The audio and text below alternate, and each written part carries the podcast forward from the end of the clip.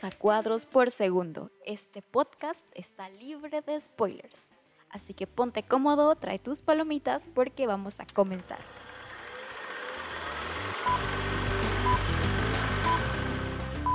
Bienvenidos a Cuadros por Segundo. Yo soy Viani Chicati y estoy bien contenta y bien feliz de poder compartir con ustedes este nuevo proyecto, este episodio piloto que he planeado durante muchísimo tiempo y por fin, por fin lo estoy haciendo. Les voy a hablar un poquito de lo que va este formato, este podcast. Eh, bueno, vamos a hablar un poquito de cine, un poquito de las series y de todo aquello que engloba la cultura pop. Bueno, cabe recalcar que es obvio que no soy ninguna experta, ni tampoco crítica de cine, ni jurado de la academia, así que no se preocupen, aquí todas las opiniones son válidas. Y pues la neta, siendo honestos, este es nada más un pretexto para poder, pues, platicar, compartir, echar el chisme así, sano, digámoslo así. El formato que pensé para este podcast es elegir un listado de películas referentes al tema seleccionado que va a cambiar cada semana, obviamente.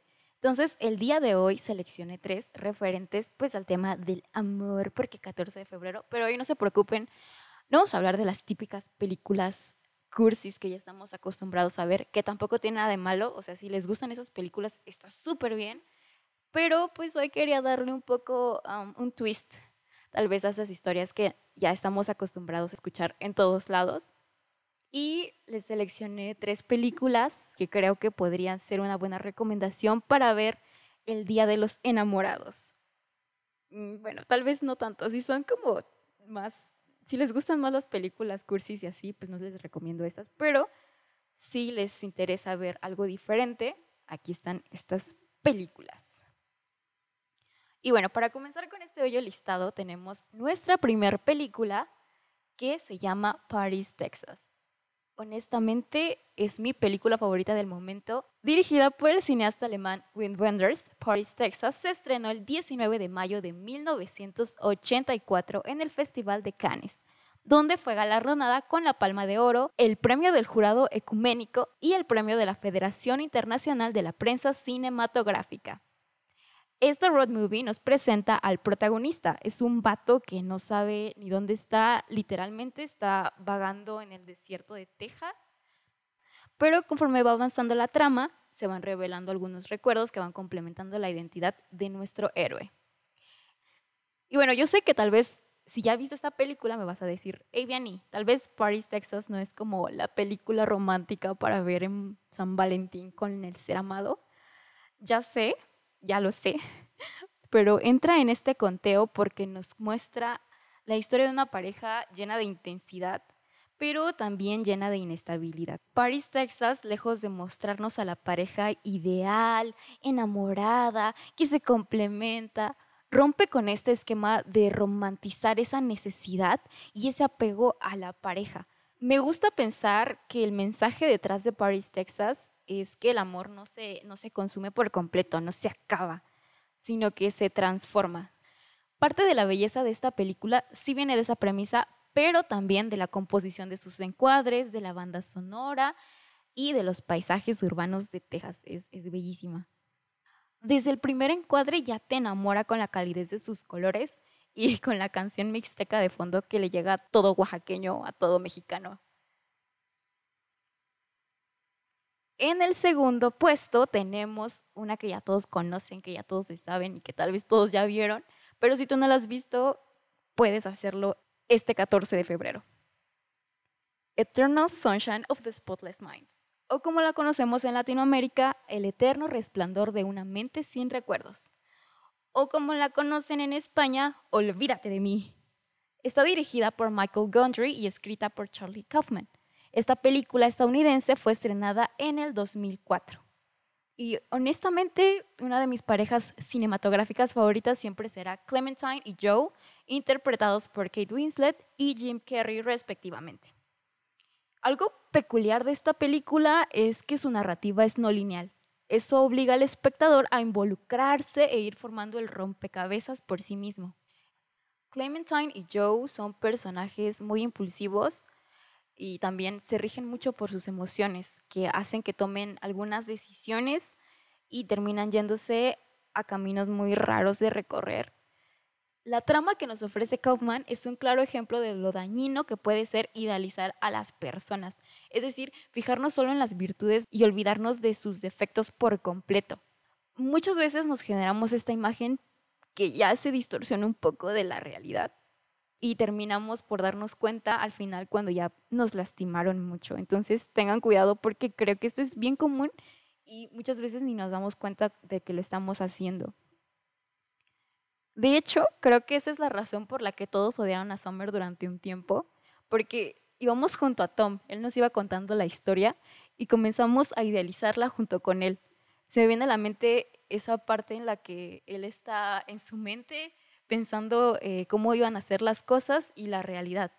Y la ponen como en un contraste bien cañón en el que a él le cae el 20. Pero recuerden que eso es idealizar a las personas y que no es tan sano como creemos. Hay que aceptar nuestros defectos, ni modo.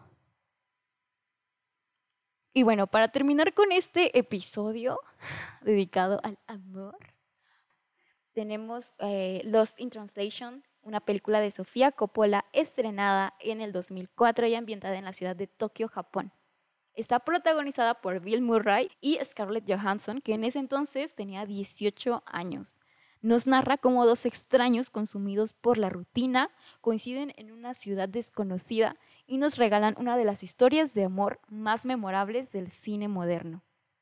Desde el primer fotograma, Sofía Coppola ya trata de seducir al espectador, literalmente, y para ello toma como referencia una de las obras del pintor hiperrealista John Cassaray. Y si han visto la película, ya sabrán que hay un misterio ahí que siempre ha estado años y años y que rodea la escena más emotiva de todo el filme. Y la neta es que lo curioso es que Sofía Coppola declaró que ella planeaba agregar el audio en la postproducción. Sin embargo, nunca lo hizo porque ya que estaba acomodando todo para la edición, le gustó más que quedar así como en misterio y en silencio y al final se quedó como un secreto muy íntimo entre nuestros dos personajes y vamos a quedarnos con el misterio. Ella dejó que los espectadores pusieran las conclusiones que quisieran, entonces si la van a ver, suerte con ese, no se frustren, no se frustren. Algo que me encanta de Lost in Translation es que podemos ver una pareja que disfruta el tiempo que pasan juntos sin temor y sin miedo, a pesar de que tal vez están conscientes de, la realidad, ¿no? Creo que podemos quedarnos con ese aprendizaje de Sofía Coppola, que sí es cierto, amar es bien arriesgado, pero también tiene que ser bien bello. Entonces, hay que aprender a amar desde el desapego, sin que haya miedo, sin que haya inseguridades, porque aferrarse a alguien no es sano. Y bueno, antes de despedirme, quiero hacer énfasis en que todas estas películas y la mayoría de las películas románticas que vemos en la tele, que vemos en el cine, son ficciones, eh, son ficción, no existen en la vida real. Una vez ya teniendo bien claro todo esto, creo que podemos disfrutar todas las películas románticas que se nos presenten, ya sean como medio tradicionales y que ya sepamos más o menos de qué va la historia, o sean un poco como estas medias alternativas, medias que rompen con el molde pero bueno, son películas, así que ustedes disfruten del amor que tienen ahorita, puede ser de su mascota, puede ser de su novio, de sus amigos, etcétera. No se tienen que apegar a lo que ven en la tele, ¿ok? De eso tenemos que estar 100% eh, claros. Antes de terminar con este podcast, quisiera también recordarles que la base de todo y que tus relaciones sean sanas comienzan desde el amor propio. Así que lucha por él porque es el verdadero, es el más importante y es el que te va a durar toda la vida. Así que adelante, ámense a sí mismos. No importa que vayan a pasar Valentín solitos, eh, disfrútenlo también porque no sabemos qué vaya a pasar mañana. Esto del fin del mundo sí está bien raro. Así que disfruten cada día. Y bueno, creo que esto fue todo por el episodio de hoy. Creo que fue muy corto y muy conciso, pero yo creo que el de la próxima semana sí vamos a extendernos un poquito más. Sé que existen miles y millones de películas sobre este tema, pero pues este podcast se extendería muchísimo, así que eh, podemos hablar de estos después, en el futuro, así que no se preocupen, vamos a hablar de todo un poco. Y como les dije, aquí no somos eh, nada de críticos, ni jurado, ni nada de esas cosas. Entonces, para mí, la neta, el cine es como un pretexto para platicar, para compartir. Igual si les gusta y disfrutan mucho estas películas que son súper cheesy, adelante. O sea, honestamente tengo que confesarles que una de mis películas favoritas de toda la vida es Titanic. Yo sé que tiene como los clichés y toda la cosa así súper cursi, pero no puedo, o sea, no puedo evitarlo. Creo que es la película que más he visto toda mi vida. Entonces, no me importa, no me importa, tengo que, que, que, que confesarlo. Y recuerdan, antes de crear una crítica sobre una película o que digan que la odian, eh, existen miles de personas detrás de esa película, no solamente los actores, no solamente el director. Eh, existen horas de trabajo, horas de esfuerzo, de desvelo. Y pues tomen en cuenta eso. No solamente es el dinero que se invierte, sino también el esfuerzo de muchos trabajadores. Entonces, no sean tan rudos tampoco con sus críticas, ¿vale? Y bueno, estas fueron las recomendaciones del día de hoy. Eh, espero que les haya gustado mucho, mucho, mucho este podcast, este episodio, porque yo me, me divertí muchísimo durante la preproducción, como la producción, como la postproducción.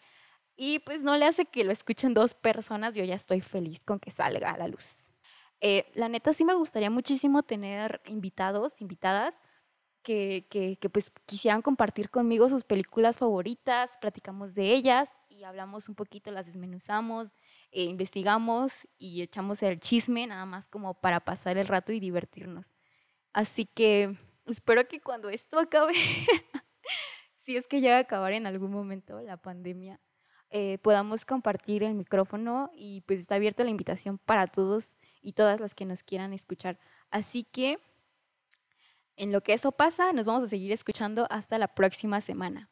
Y recuerda, recuerda, recuerda que el amor no debe doler. Así que si duele, hey, busca ayuda, no te quedes ahí. Esto va para todos, chavas y chavos. Y bueno, eso sería todo. Les deseo un feliz día de San Valentín.